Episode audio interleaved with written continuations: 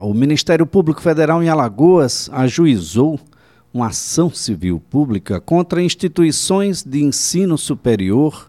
Essas instituições, a, a própria ação pede indenização para estudantes de uma série de cursos, estariam irregulares.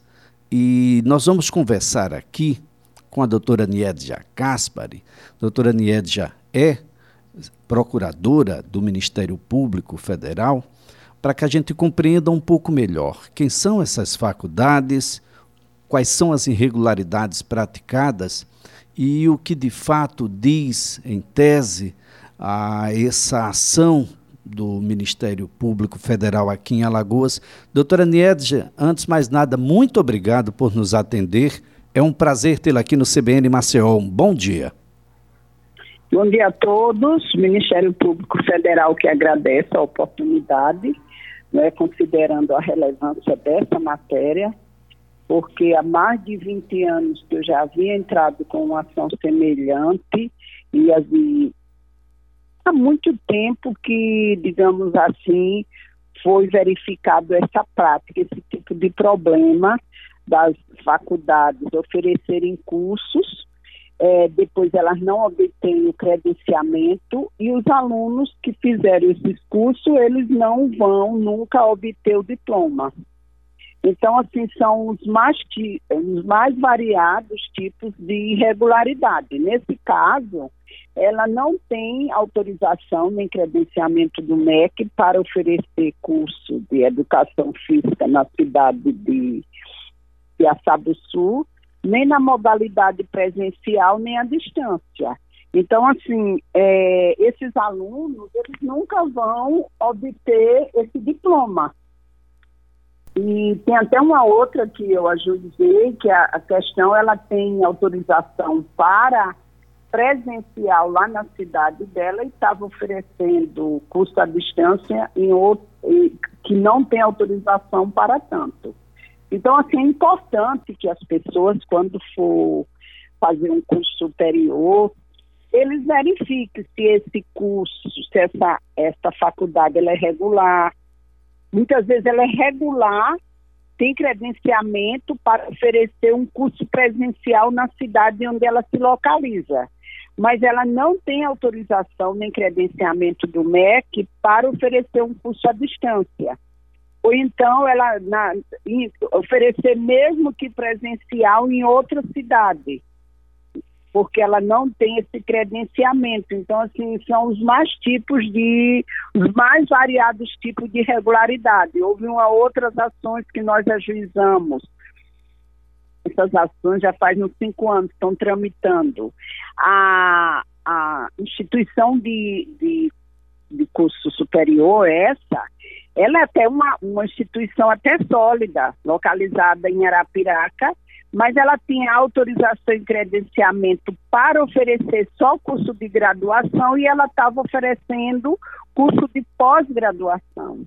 Então, assim, é, são os maiores é, e variados tipos de irregularidade, que culmina pelo estudante é, pagar esse curso despender tempo, energia e depois ele não vai obter o diploma. Então, assim, é muito importante que as pessoas entrem no site, quem estiver interessado em fazer um curso superior, uma pós-graduação, entre no site do MEC e verifique essa, essa faculdade.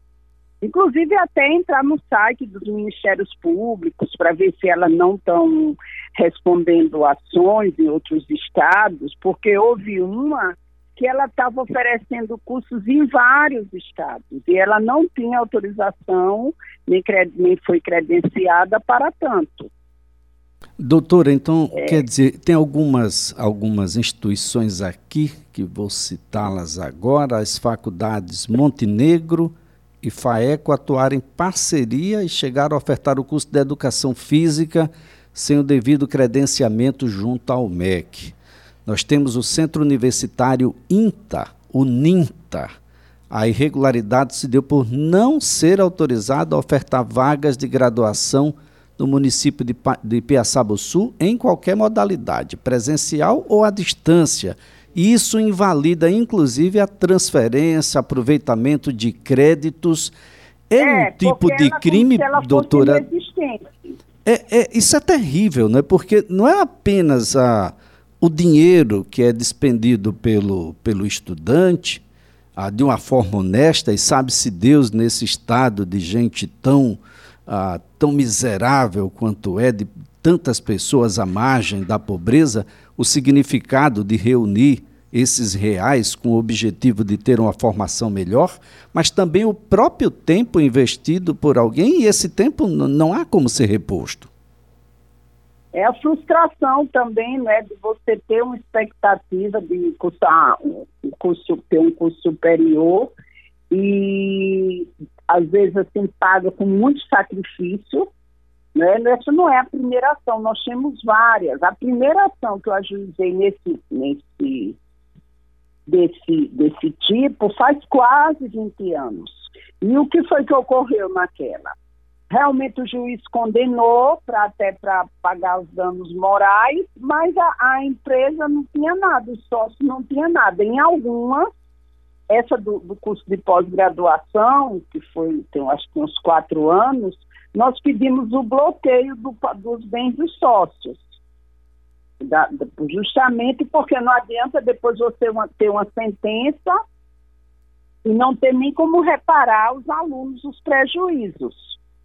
Nessa outra aqui, é, nós não pedimos o bloqueio, mas é, vamos ver o, o andamento para buscar também essa reparação através de, de garantir né, pelo patrimônio dos sócios, porque muitas vezes a empresa não tem nada no nome, para poder reparar de alguma forma, né, minimizar o prejuízo. Reparar nunca vai haver essa efetiva reparação, porque o tempo despendido, o sacrifício muitas vezes que a pessoa fez, se privou para pagar um curso e depois ter, ter tudo, é, todo é, esse esse resultado de desalento, de frustração, isso nunca vai ser reparado, né? mas pelo menos minimizar os prejuízos. É o que nós buscamos é, de condenação contra as instituições. Mas o nosso maior objetivo é exatamente esse efeito de chegar ao conhecimento das pessoas que pretendem é, fazer um curso superior, uma pós-graduação, ter esses cuidados de, de pesquisar sobre esse centro. Porque, às vezes, até é uma, instituição sólida, como aconteceu aquela que eu falei, mas ela não tinha autorização nem credenciamento para pós-graduação, mas somente para graduação. Então, assim, são muitos muitas armadilhas de todos os tipos, não é? Como eu falei, muitas Qual, vezes. Quais são é os crimes, doutora, cometidos? Como? Os crimes cometidos? Quais, Pode configurar o, o estelionato, né? Eu não estou atuando na parte criminal, porque não, não tenho atribuição nisso. Eu estou atuando na parte de defesa do consumidor e na parte do direito à educação.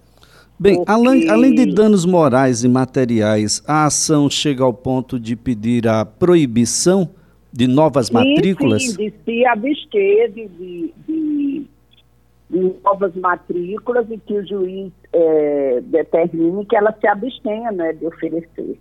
Porque às vezes assim, nós entramos com a ação, divulgamos, houve um, assim, um caso bem escandaloso, pois as os alunos, alguns alunos procuraram e disseram que, que, que, não, que não era daquele jeito, que a universidade disse para eles, né, quando eles procuraram, então, não, que não era daquele jeito não, e ainda tinha, estava continuando oferecendo, né, foi quando nós pedimos que na multa por descumprimento. E aí, e aí acende um alerta, né, doutora, para os conselhos regionais, porque algumas dessas profissões têm conselho regional no estado de Alagoas ou no estado vizinho, Pernambuco, mas com seccional aqui, de modo a fazer uma fiscalização maior em mas quem é que está produzindo.